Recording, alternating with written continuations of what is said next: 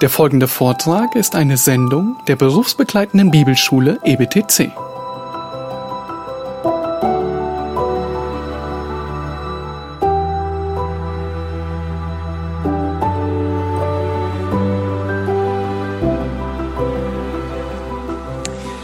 Ja, dann äh, wollen wir noch einige Augenblicke nur in Kapitel 34 verweilen. Äh, Wir äh, lesen die Verse 16 bis 30. Und wenn du doch dies einsehen und hören der Stimme meiner Worte Gehör schenken wolltest, sollte auch herrschen, wer das Recht hasst? Oder willst du den Allgerechten verdammen? Sagt man zu einem König, Belial, zu edlen, Gottloser, wie viel weniger zu dem, der die Person der Fürsten nicht ansieht und den Vornehmen nicht vor dem Geringen berücksichtigt. Denn sie alle sind Werke seiner Hände. In einem Augenblick sterben sie. Und in der Mitte der Nacht wird ein Volk erschüttert und vergeht und Mächtige werden beseitigt ohne Menschenhand. Denn seine Augen sind auf die Wege des Menschen gerichtet und er sieht alle seine Schritte. Da ist keine Finsternis und kein Todesschatten, dass sich darin verbergen könnten, die Frevel tun. Denn er braucht nicht lange, auf einen Menschen Acht zu geben, damit er vor Gott ins Gericht komme. Er zerschmettert Gewaltige ohne Untersuchung und setzt andere an ihre Stelle. Daher, Doppelpunkt, er kennt ihre Handlungen und kehrt sie um über Nacht und sie werden zermalmt. Er schlägt sie wie Übeltäter auf öffentlichem Platz, weil sie von seiner Nachfolge abgewichen sind und alle seine Wege nicht bedacht haben. Und zu ihm hinaufdringen zu lassen, das Schreien des Geringen, und damit er das Schreien der Elenden höre, schafft er Ruhe, wer will beunruhigen? Und verbirgt er das Angesicht, wer kann ihn dann schauen? So handelt er sowohl gegen ein Volk als auch ebenso gegen einen Menschen, damit der ruchlose Mensch nicht regiere, damit sie nicht Fallstricke des Volkes seien. Ja, hier sehen wir, dass Gott mit vollkommenem Wissen regiert und dass er dabei in seiner Gerechtigkeit handelt, gottlos erniedrigt, aber auch in seinem Erbarmen, in seiner Gnade handelt. Er erniedrigt, richtet solche, welche die Geringen bedrängen und drücken, so dass diese zu ihm schreien. Im Vers 28 steht das, um zu ihm hinaufdringen zu lassen, das Schreien das des Geringen und damit er das Schreien der Elenden höre. Und das sagt Gott ist auch barmherzig. Warum gibt es den Elend in der Welt? Warum gibt es Bedrücker? Warum gibt es gottloser Herrscher der Sünde wegen? Wer hat die Sünde in die Welt gebracht? Wir alle, der Mensch. Und so hat er sich mit der Sünde eine Welt eben eine Welt verschuldet. Ja, was wundern wir uns, wenn wir den Lügner und Menschenmörder hereingelassen haben ins Haus, dass nachher alles drunter und drüber ist, alle Ordnungen auf den Kopf gestellt sind? Ist ja gar nichts anderes zu erwarten. Und doch ist Gott barmherzig und er hört das Schreien der Elenden. Und dann schafft er sogar Ruhe. Und er wird noch nicht so weit gedacht haben hier, Elihu, aber Gott schafft durch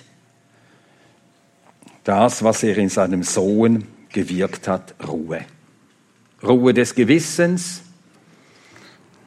die Ruhe der Gewissheit des Heils, der Errettung. Und wenn er das schafft, diese Ruhe, wer will beunruhigen? Das ist etwas, das bleibt.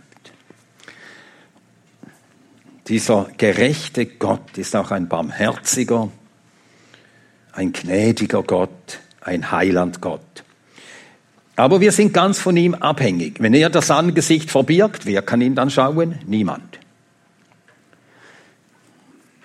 Und darum sehe der Mensch zu, dass er nicht durch seine Sünde Gott veranlasst, sein Angesicht vor ihm zu verbergen, sodass Gott dann aufhört, zu uns zu reden. Er redet zu uns einmal, zweimal wieder, über längere Zeit in großer Geduld.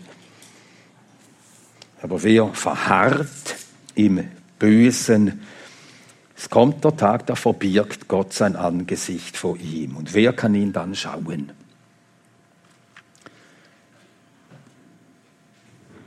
Dann die verhängnisvolle Unterlassung Hiobs, die Verse 31 bis 37. Hiobs folgenschwere Unterlassung. Denn hat er wohl zu Gott gesagt, ich trage meine Strafe, ich will nicht mehr Böses tun, was ich nicht sehe, lehre du mich oder zeige du mir, wenn ich Unrecht verübt habe, so will ich es nicht mehr tun.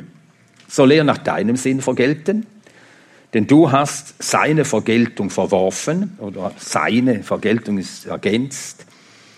Äh, diesen Vers kann man auch übersetzen soll er nach deinem Sinn vergelten, weil du es, einfach es, verworfen hast. Und so musst du wählen und nicht ich.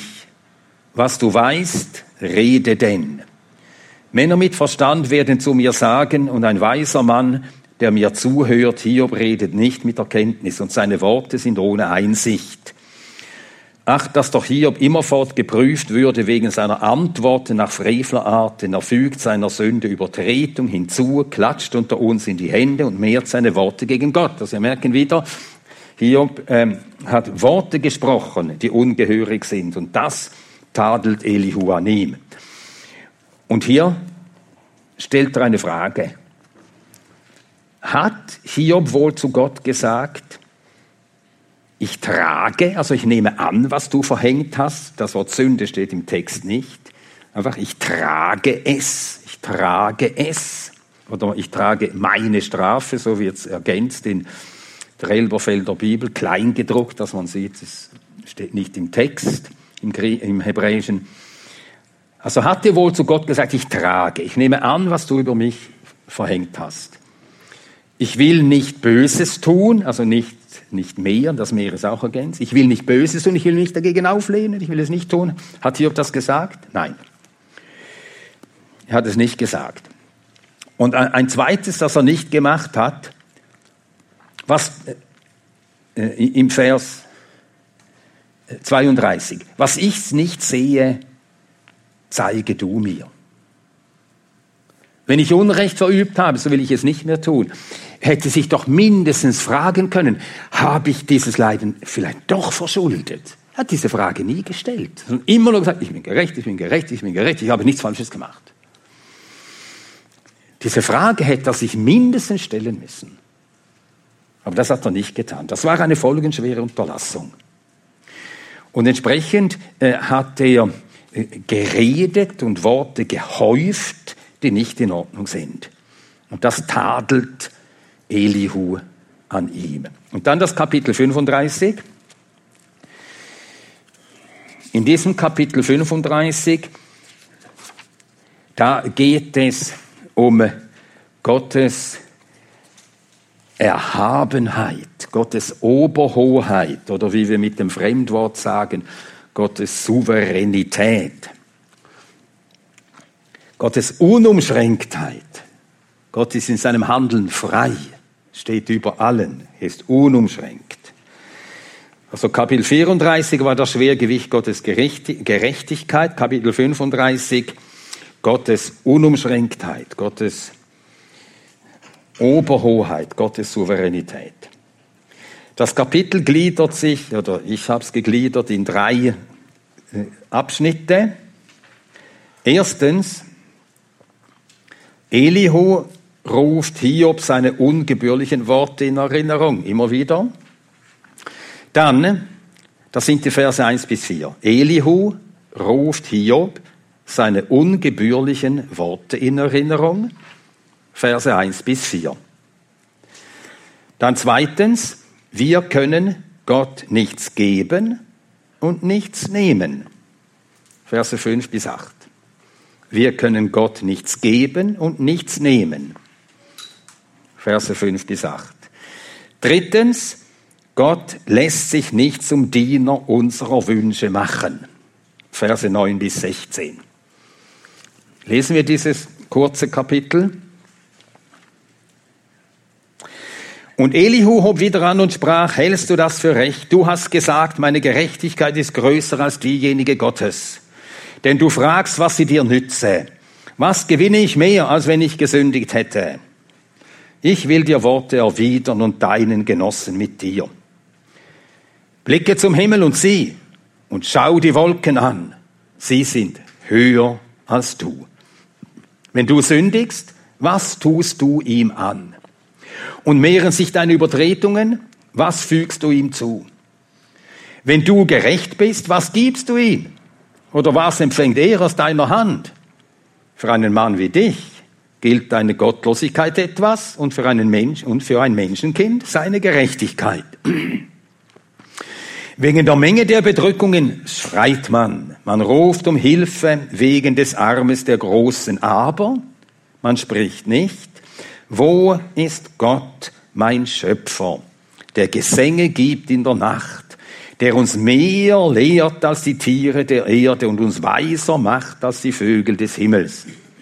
Dann schreit man, aber er antwortet nicht wegen des Hochmuts der Bösen. Jedoch auf Eitles hört Gott nicht. Und der Allmächtige schaut es nicht an. Wenn du auch sagst, du schaust ihn nicht, die Rechtssache ist vor ihm, so harre auf ihn. Und nun, wenn sein Zorn nicht heimgesucht hat, sollte er nicht sehr, sehr wohl um den Übermut, um den Übermut wissen. Und so sperrt Hiob in eitler Weise seinen Mund auf und häuft Worte ohne Erkenntnis. Im Vers 2 wird hier übersetzt, in der Bibel, die ich verwende, die Elberfelder Bibel, du hast gesagt, meine Gerechtigkeit ist größer als diejenige Gottes. Das Wort groß oder größer steht im hebräischen Text nicht. Das hätte man hier markieren müssen durch Kleindruck. Man hat es aber nicht gemacht. Das Hebräische ist hier sehr knapp. Es sagt nur, meine Gerechtigkeit von Gott. Zitri Meel. Nun ist es so, dass dieses von, von jemanden her, das äh, verwendet man auch im Sinne von, von Vergleich, komparativ. Also wenn man auf Hebräisch sagen will, Gott ist größer als der Mensch, dann sagt man, Gott ist groß vom Menschen her gesehen. Also Gott ist groß vom Menschen, sagt man dann. Und so kann, könnte bedeuten, meine Gerechtigkeit von Gott her. Das heißt, meine Gerechtigkeit ist größer als an Gott gemessen. Nun, das hat Hiob aber nie gesagt. Und so halte ich das für eine falsche Deutung des Hebräischen. Zitri me'el, das, äh, wenn wir das ganz dürr wörtlich übersetzen, Gerechtigkeit von Gott. Das ist einfach meine Gerechtigkeit von Gott. Und natürlich muss man sich dann fragen, ja, in welchem Sinn meine Gerechtigkeit von Gott? Will er sagen, ich will meine Gerechtigkeit von Gott bestätigt wissen? Das könnte es heißen. Und das würde eher passen zur Art, wie Hiob die ganze Zeit argumentiert hat. Meine Gerechtigkeit von Gott.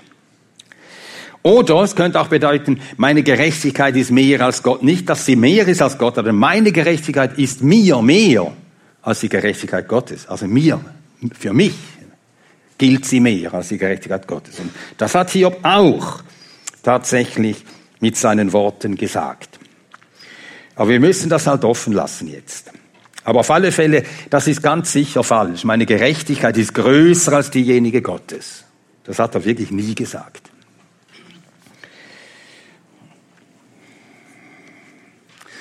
Aber dann fragt er ja wieder, wir haben das ja schon gesehen, Hiob hat wirklich ge gefragt oder gesagt, es nützt ihm nichts, wenn er nicht sündige. Was nützt es mir, wenn ich nicht sündige? Vers 3. Und die Antwort des äh, Elihu lautet, Verse 5 bis 8, blicke zum Himmel und sieh und schau die Wolken, sie sind höher als du. Wenn schon Gottes Werke höher sind als wir, der Himmel, der ist höher als wir, über uns, dann ist das, dann will das uns in Erinnerung rufen. Der, der alles erschaffen hat, ist über allem, ist immer über uns, immer größer als wir, immer höher als wir. Wir können, was am Himmel geschieht, schau den Himmel an und die Wolken sind über uns, wir können sie nicht lenken. Wir können sie nicht steuern. Wir können sie nicht uns gefällig machen. Wir können sie nur hinnehmen, wie sie fahren. Es gibt ja Leute, die glauben, wir machen das Klima. Das ist ja unmöglich, so etwas. Nein, schau dir den Himmel an und die Wolken sind höher als wir. Wir können sie nicht lenken. Und so lehrt uns die Natur, dass wir ganz abhängig sind. Und so lehrt uns zweitens die Natur, wir können Gott nicht reicher machen durch unsere Gerechtigkeit. Wir können Gott nicht ärmer machen durch unsere Sünde. Wenn du sündigst, was tust du ihm an? Meinst du, Gott werde ärmer, wenn du ihm nicht dienst? Muss Gott froh sein, dass wir an ihn glauben?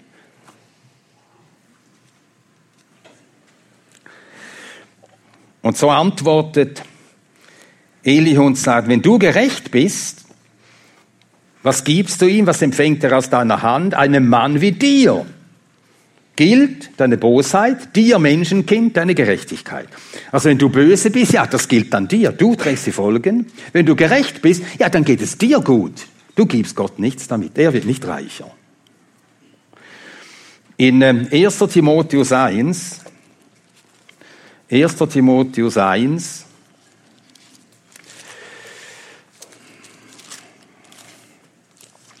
da sagt Paulus, 1. Timotheus 1, er spricht hier vom, von der, vom Evangelium, 1. Timotheus 1, 11, nach dem Evangelium der Herrlichkeit des seligen Gottes, das mir anvertraut worden ist. Hier steht Makarios und das übersetzt Elberfeller sonst immer mit glückselig. Das wäre hier auch passender gewesen nach dem Evangelium der Herrlichkeit des glückseligen Gottes. Glückselig, das ist das Wort der Glückseligpreisungen. Glückselig ist. Und Gott ist der glückselige Gott. Ja, was soll denn das heißen? Und darum sagt Paulus das an dieser Stelle. Das Evangelium. Das Evangelium ist das Evangelium des Gottes, der den Menschen nicht nötig hat des Gottes, der den Menschen Gutes tut, aus sich heraus. Nicht, weil er den Menschen in irgendeiner Weise dessen Gaben, dessen Werke, dessen Tun nötig hätte, auf sie angewiesen wären. So fährt Paulus fort und sagt, ich danke Jesus, unserem Herrn, der mir Kraft verliehen hat. Ich habe alles von ihm empfangen. Und weil er mir Kraft verliehen hat, konnte ich treu sein, indem er den in den Dienst stellte, der zuvor ein Läster und Verfolger und Gewalttäter war. Aber mir ist Barmherzigkeit widerfahren. Gott war auf Paulus nicht angewiesen. Er kam ganz gut aus ohne den Paulus. Er ist der glückselige Gott. Wir haben ihn nötig, er hat uns nicht nötig. Ganz grundlegend, ganz grundlegend. Wir haben ihn nötig, beständig, täglich, immer. Er hat uns nicht nötig. Und das soll uns bescheiden machen. Klein, bescheiden, dankbar. Und entsprechend lässt Gott sich nicht zum Diener unserer Wünsche machen. Die Menschen, sie schreien, wenn sie in Not sind, wegen der Menge der Bedrückung. Vers 9. Man ruft um Hilfe, aber man spricht nicht, man fragt gar nicht nach Gott. Man fragt gar nicht nach Gott. Wer ist mein Gott? Wo ist Gott? Mein Schöpfer. Was schulde ich meinem Schöpfer? Man fragt gar nicht, sondern er soll helfen. Er soll jetzt helfen. Man fragt nicht nach dem Gott, der Gesänge gibt in der Nacht, der uns im Dunkeln Licht gegeben hat, Licht gibt, dass wir etwas zu singen haben in dieser dunklen, düsteren Welt.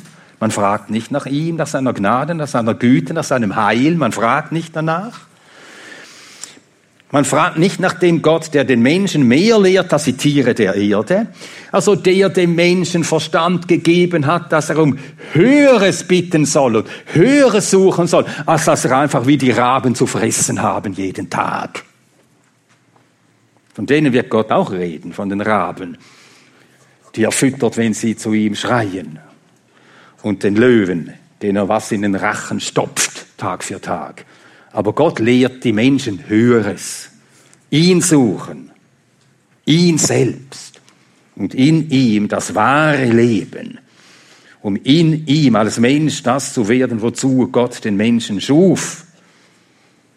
Das hat Gott den Menschen gelehrt. Und es ist des Menschen unwürdig, wenn er nur dieses eine will, Gottes Hilfe in der Not und dass Gott mir jeden Tag zu essen gibt und nichts anderes. Dann ist er zufrieden. Dann kann er ruhig bleiben, wo er ist. Soll mich in Ruhe lassen, mir einfach das geben.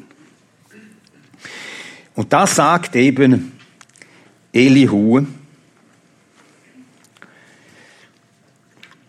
dass Gott auf nur Eitles nicht hört. Vers 13. Auf Eitles hört Gott nicht. Das ist ein nichtiges Rufen, Gott hört nicht. Der Allmächtige schaut das nicht an, nimmt das nicht an.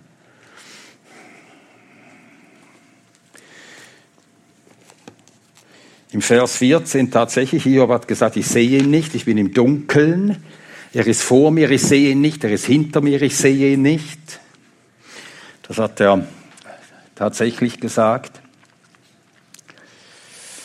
Vers 23, Vers 8 und 9. Auch wenn du ihn nicht siehst, aber eines kannst du tun. Bedenke, die Rechtssache ist vor ihm. Er hat alles Recht in der Hand. Auch das, was dich jetzt so bekümmert, dein Recht, ist in seiner Hand. Und jetzt harre auf ihn. Warte einfach auf ihn. Lass ihn handeln. Lass ihn reden. Harre auf ihn. Du schaust ihn nicht, ja, aber vertraue auf ihn. Alles ist in seiner Hand. Harre auf ihn. Und Vers 15, das ist eine Warnung an Hiob. Sein Zorn hat dich noch nicht heimgesucht. Du redest jetzt schon lange. Anstößige Worte vor Gott. Sein Zorn hat dich nicht heimgesucht aber er weiß um deinen Übermut. Und das ist gefährlich. Im Übermut verharren ist gefährlich.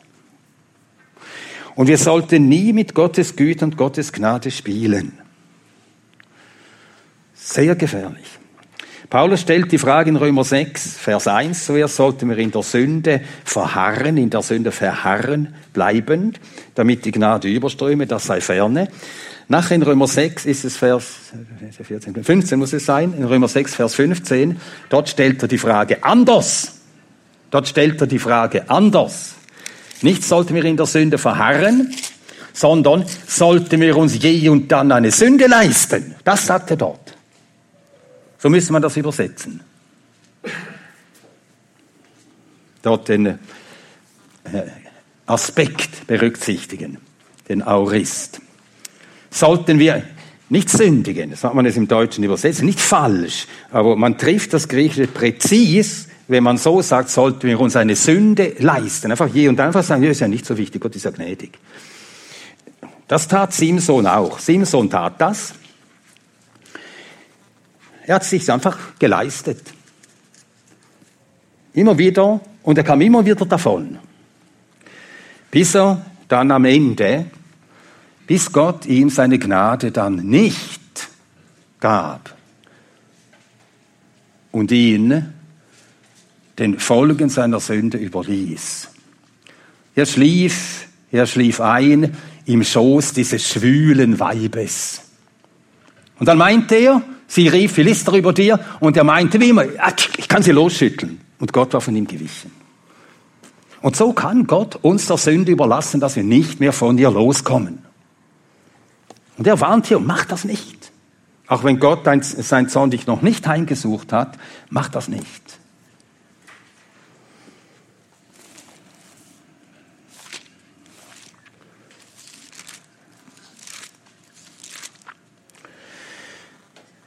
Ja, und stattdessen sperrt Hiob, so muss er ihn tadeln, in eitler Weise seinen Mund auf.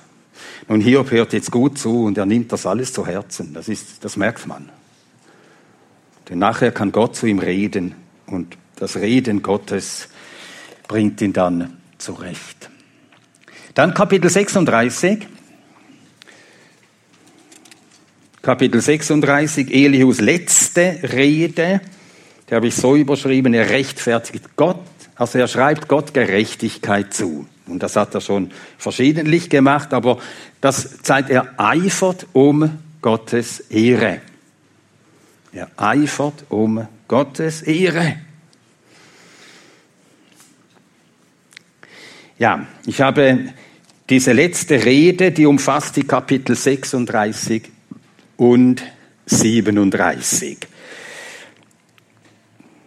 Erstens, Gottes Allmacht ist mit unendlicher Liebe vereint oder vielleicht etwas äh, griffiger formuliert.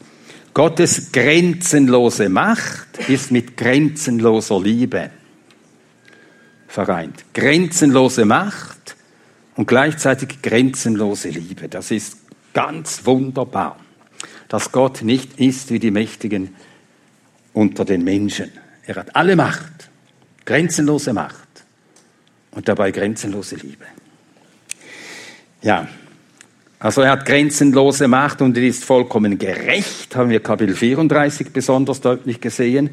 Das heißt, er beugt das Recht nie. Er könnte, weil er alle Macht hat, er könnte Unrecht tun und wer wollte ihn daran hindern und wer wollte ihn zur Rede stellen? Er hat ja Macht über alle und alles. Aber Gott beugt das Recht nicht, obwohl er alle Macht hat.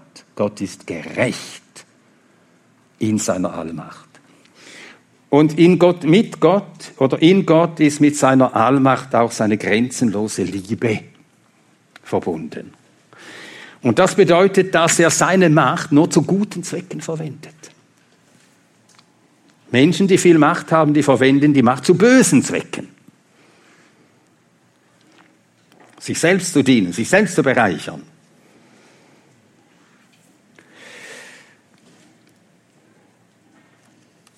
Also Gottes Allmacht ist vereint mit unendlicher Liebe, Verse 1 bis 7. Dann zweitens, Gottes Züchtigung ist uns zum Heil. Verse 8 bis 15. Gottes Züchtigung ist uns zum Heil, also nicht ein Ausdruck von Gottes Zorn, nicht Strafe, weil gesündigt worden ist, sondern er züchtigt, um den Menschen zu lehren, zu erziehen. Sagt er hier wieder. Gottes Züchtigung ist uns zum Heil. Verse 8 bis 15. Dann drittens, eine Warnung an Hiob, Gott nicht länger zu trotzen. Das ist eine zweite Warnung. Eine Warnung an Hiob, Gott nicht länger zu trotzen. Verse 16 bis 21. Dann kommt viertens die Summe von Elihus Lehre. Die Summe von Elihus Lehre, die Verse 22 bis 26. Dann fünftens, Gottes Macht und Weisheit in der Schöpfung.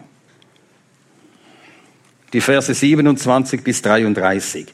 Gottes Macht und Weisheit in der Schöpfung. Verse 27 bis 33. Dann sechstens, glückselig die Ohren, die hören und die Augen, die sehen. Verse, Kapitel 37, Verse 1 bis 14. Glückselig die Ohren, die hören und die Augen, die sehen. Kapitel 37, Verse 1 bis 14. Und schließlich siebtens, weißt du, Verstehst du? Kannst du? Verse 14 bis 24. Siebtens, weißt du? Verstehst du? Kannst du? Verse 14 bis 24.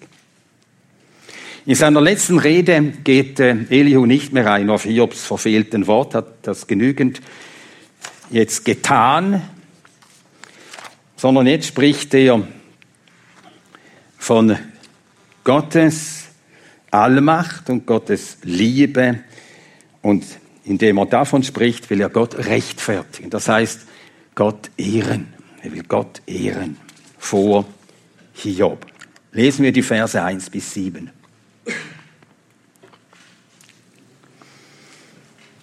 Elihu fuhr fort und sprach, warte mir ein wenig und ich will dir erklären, denn noch habe ich Worte für Gott. Ich lese jetzt aus meiner Übersetzung.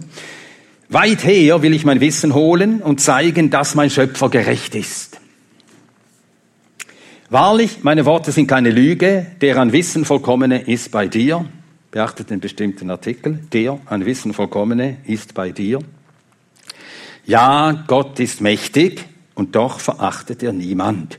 Mächtig an Kraft des Verstandes. Den Gottlosen lässt er nicht am Leben, aber den Elenden schafft er Recht. Er zieht seine Augen nicht ab vom Gerechten, mit Königen auf den Thron setzt er sie auf ewig und sie sind erhöht. Ja, was sagt hier Elihu in Vers 3? Ich will mein Wissen von weit her holen. Er macht es anders als die Freunde Hiobs. Die Freunde haben ihr Wissen ganz aus der Nähe geholt. Sie sahen Hiob, Hiob leidet, also ist Hiob kein Gerechter. Einfach was sich ihnen empfahl. Ganz aus der Nähe. So, das ist doch klar, ist doch logisch, ist immer so. Elihu ist anders. Er holt sein Wissen von fern her, aus der weitesten Ferne von Gott selbst, aus Gottes Höhe, aus der Ewigkeit her, von Gottes Ratschlüssen, die sich nicht ändern. Auch wenn er nicht so weit und so viel Einsicht hat in Gottes Ratschlüsse, wie wir seit dem Kommen Christi haben, aber so viel verstand er.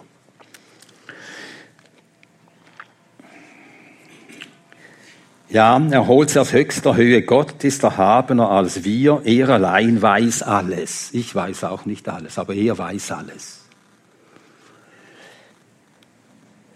Er sieht alles, er beurteilt alles. Und so will er zeigen, dass sein Schöpfer gerecht ist. Er will den seinen Gott ehren. Der wahre Knecht Gottes eifert um Gottes Ehre.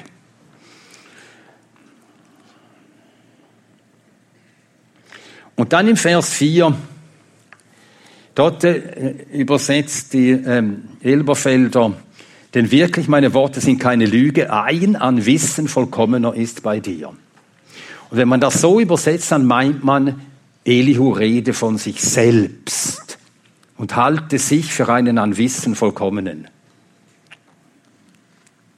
Und das ist auch Anlass gewesen, dass ähm, es Ausleger gibt, die sehen in Elihu jemanden, ja, so einen jungen Mann, dann kommt der und meint, er müsse auch noch seine Kommentare dazugeben. Ein eingebildeter Tropf. Aber Elihu sagt gar nicht, er sei dieser. Er verwendet hier einen Titel Gottes, den er in Kapitel 37 noch einmal verwendet. Und dort ist es eindeutig dass er Gott meint und gar niemand anders. Ja, äh, jetzt schlagen wir das auf, Kapitel 37.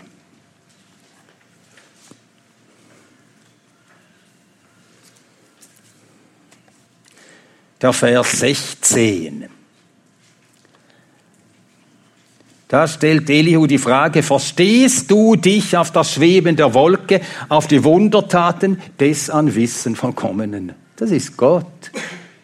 Und ihn meint er auch in Kapitel 36. Er sagt, der an Wissen vollkommen ist vor dir. Er sagt nicht ich, Eliu, stehe vor dir. Ich bin nichts. Aber Gott ist da. Gott ist hier. Vor dir, vor mir. Er ist da. Er redet das in der Gegenwart vor Gott. Und das zeichnet abermals den Knecht Gottes aus. Was sagt Paulus von sich? Zweiter Korintherbrief. Und nicht nur von sich, sondern auch von seinen Mitarbeitern. 2. Korintherbrief, Kapitel 2, Vers 17. 2. Korintherbrief, Kapitel 2, Vers 17. Denn wir verfälschen nicht wie die vielen das Wort Gottes, sondern alles aus Lauterkeit, sondern alles aus Gott. Vor Gott reden wir in Christus. Das meint Elihu. Vor Gott. Darum wage ich nichts zu sagen was ihm, seinen, seinem Wesen, seiner Wahrheit widerspräche. Auch nichts Eigenes wage ich zu sagen. Und das sagt er von Gott eben im, in äh, Kapitel 36 im Vers 5. Gott ist mächtig und doch verachtet er niemand. Und das ist höchst verwunderlich. Denn die Mächtigen unter den Menschen, die verachten, die nicht so mächtig sind wie sie. Auch wenn sie es nicht direkt durch Spott und Hohn zeigen, tun sie zwar auch, aber auch wenn sie es nicht zeigen, sie schauen auf sie herab. Auf sie herab. Und verachten, das griechische Wort für verachten, kataphroneo, das heißt von oben herab über jemanden denken. Das ist verachten. Nicht achten, sondern verachten. Das ist von oben herab über jemanden denken. Kataphroneo. Die Mächtigen, die Starken, die Begabten, die Schönen, die verachten alle, die nicht so sind. Schauen auf sie herab. Eine ganz erbärmliche Haltung, eine ganz erbärmliche Haltung. Aber so sind Sünder. Und Gott, der wahrhaft hoch erhaben ist, der alles vermag, alles hat, alles besitzt, er verachtet niemanden. Nun, die Mächtigen unter den Menschen verachten eben die Schwachen, die, die keinen Einfluss haben. Hm, sie hat ja keinen Einfluss. Was interessiert mich der? Kann da hinten bleiben. Ich will nur mit den Schlüsselleuten zu tun haben. Da, mit denen will ich zusammen sein. Das ist so jämmerlich. Gott ist nicht so. Wir müssen uns hüten, dass wir nicht auch so werden, dass wir Leute danach einstufen, danach wie nützlich sie sind für unsere Projekte. Natürlich suchen wir und in der Gemeinde gemeinsam den Willen des Herrn zu kennen, wer wo begabt ist. Aber das ist etwas ganz anderes, als Leute für sich und seine Projekte zu suchen, damit man sie für sich nützen kann. Das kommt viel zu häufig vor, auch unter Christen. Gott ist mächtig, er verachtet niemanden. Nun, die vielleicht äh, besten klügsten, erfolgreichsten Verwalter von Macht, die je ein Reich verwaltet haben, das waren die Römer. Die verstanden etwas von Macht gewinnen, Macht befestigen, Macht erhalten, Macht mehren. Die verstanden wirklich etwas davon. Ihr Reich hielt ja auch, ja, wie lange? Fast tausend Jahre, ist ja unglaublich. Und die sagten eben, wie das Lateinische ist und wie sie selber einfach so, pff, das waren Pragmatiker, die Römer, das, war, das waren äh, Menschen, die nach Nützlichkeit dachten, die dachten ökonomisch, die dachten juristisch. Ja, und die sagten kurz und knapp, Aquila non captat muscas. Der Adler fängt keine Fliegen. Der Adler gibt sich nicht mit diesem Geschmeiß ab. Ja? Und von den Göttern hielten sie das Gleiche. Die sagten, die magna curant, parva non curant. Die Götter, die sind um das Große besorgt, nicht um das Kleine und die Kleinen. Und Gott ist nicht so. Gott ist nicht so. Er ist bekümmert und besorgt um Jakob und er sagt, Jakob, du Wurm. Wir haben die Stelle in Jesaja gelesen. Er verachtet ihn deswegen nicht. So ist Gott. So ist Gott. Und solche, die in der Sünde alles verloren haben, was macht er mit denen? Er setzt sie auf den Thron. Und das Buch der Offenbarung zeigt uns in Offenbarung Kapitel 4, im Vers 4, da ist der Thron im Himmel und da saß einer drauf, sieht Johannes. Und was sieht er dann auch noch? Und ich sah um den Thron 24 Throne auf der gleichen Ebene. Gott, der alle Macht hat, er lässt andere teilhaben an seiner Regierung. Er erhöht sie auf den Thron. So ist Gott. So ist Gott. Er hat sich in Christus erniedrigt. Er ist hinabgestiegen in die tiefsten Tiefen der Erde, Epheser 4, Vers 8 bis 10. Denn er wollte nicht allein bleiben in seiner Erhöhung, sondern hinaufgefahren in die Höhe hat er die Gefangenschaft gefangen geführt. Er hat solche, die in der Sünde gefangen waren, zu seinen Gefangenen gemacht und sie erhöht. So ist Gott. Und das hat Elihu irgend wie und irgendwo von Gott gelernt. Wir wissen nicht wie, wir wissen nicht wo, aber er hat diese Wahrheiten, die er hier in seinen Reden äh, sagt, er hat sie von Gott gelernt. Und dann abermals in den Versen 18 bis 15 spricht er davon, wie die Züchtigung des Allmächtigen erstens seine Gerechtigkeit nicht, seiner Gerechtigkeit nicht widerspricht und zweitens auch seiner Liebe nicht widerspricht. Hier hat ja beides in Frage gestellt. Wenn ich doch gerecht bin und du gerecht bist, warum muss ich das leiden? Und du, der mir, der du mir ein liebender Vater warst, warum hast du mir deine Liebe entzogen, dass du mir jetzt zum Feind geworden bist? Nein, er hat weder, weder leugnet die Züchtigung des Allmächtigen seine Gerechtigkeit, er handelt immer gerecht, noch widerspricht die Züchtigung seiner Liebe. Und das haben wir auch genügend deutlich schon gesehen. Aber wir lesen die Verse 8 bis 15. Und sind sie mit Fesseln gebunden, werden gefangen in Stricken des Elends, dann verkündigt er ihnen ihr Tun und ihr Vergehen, dass sie sich überhoben und öffnet ihnen das Ohr zur Zucht. Wie in Kapitel 33. Öffnet ihnen das Ohr zur Zucht und befiehlt vom Frevel abzukehren. Gehorchen und dienen sie ihm, vollenden sie ihre Tage in Wohlfahrt und ihre Jahre in Wonnen. Gehorchen sie nicht, laufen sie ins Geschoss und verscheiden in Unverstand. Die ruchlosen Herzen sind hegen Zorn. Rufen nicht um Hilfe, wenn er sie fesselt.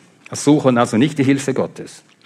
Ihre Seele stirbt in der Jugend und ihr Leben unter den Hurern. Ich glaube, Luther hat übersetzt unter den Schandbuben. Äh, das Wort ist das Wort für männliche Kultprostituierte. Den Elenden rettet er im Elend und öffnet in der Drangsal sein Ohr.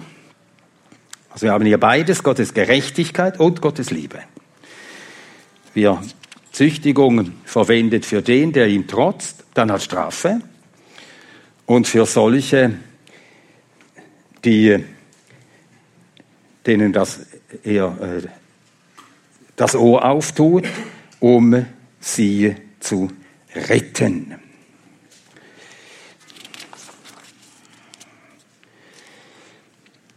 Und dann haben wir in den Versen 16 bis 21 die Warnung an Hiob, Gott nicht länger zu trotzen.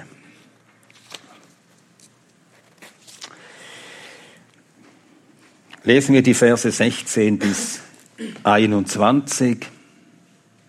So hätte er dich aus dem Rachen der Bedrängnis in einen weiten Raum geführt, wo keine Beengung gewesen wäre und die Besetzung deines Tisches wäre voll Fett. Aber du bist mit dem Urteil des Gottlosen erfüllt.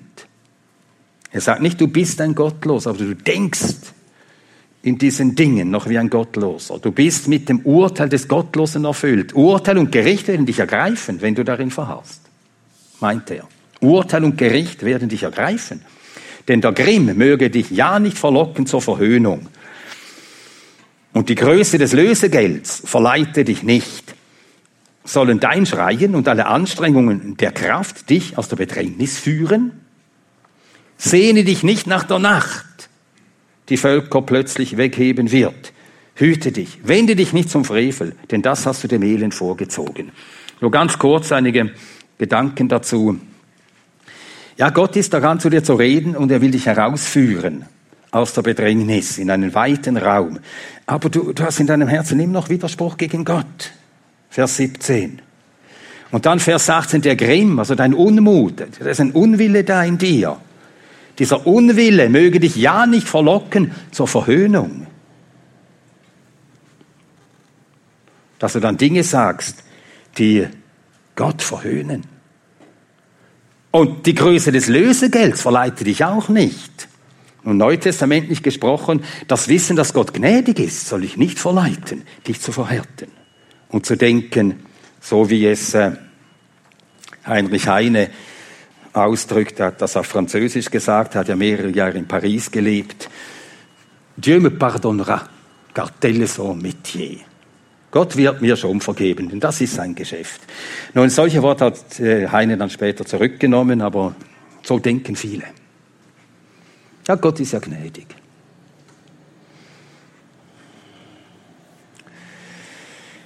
Die Höhe, die Größe des Lösegelds. Ja, er hat wirklich das Lösegeld.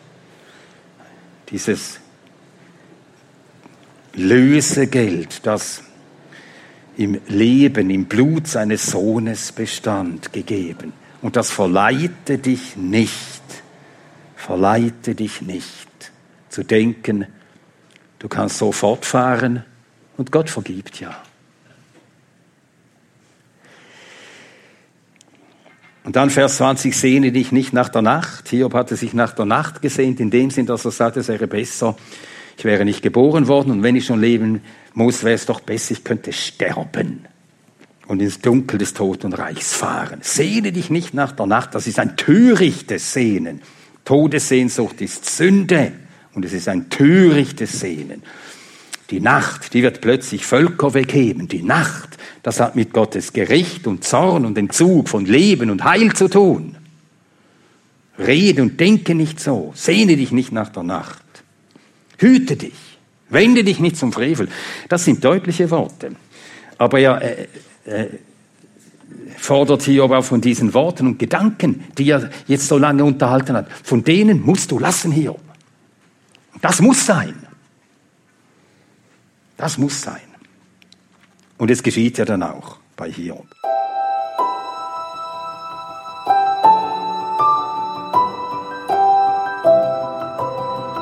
Diese Sendung war von der berufsbegleitenden Bibelschule EBTC. Unser Ziel ist, Jünger fürs Leben zuzurüsten, um der Gemeinde Christi zu dienen.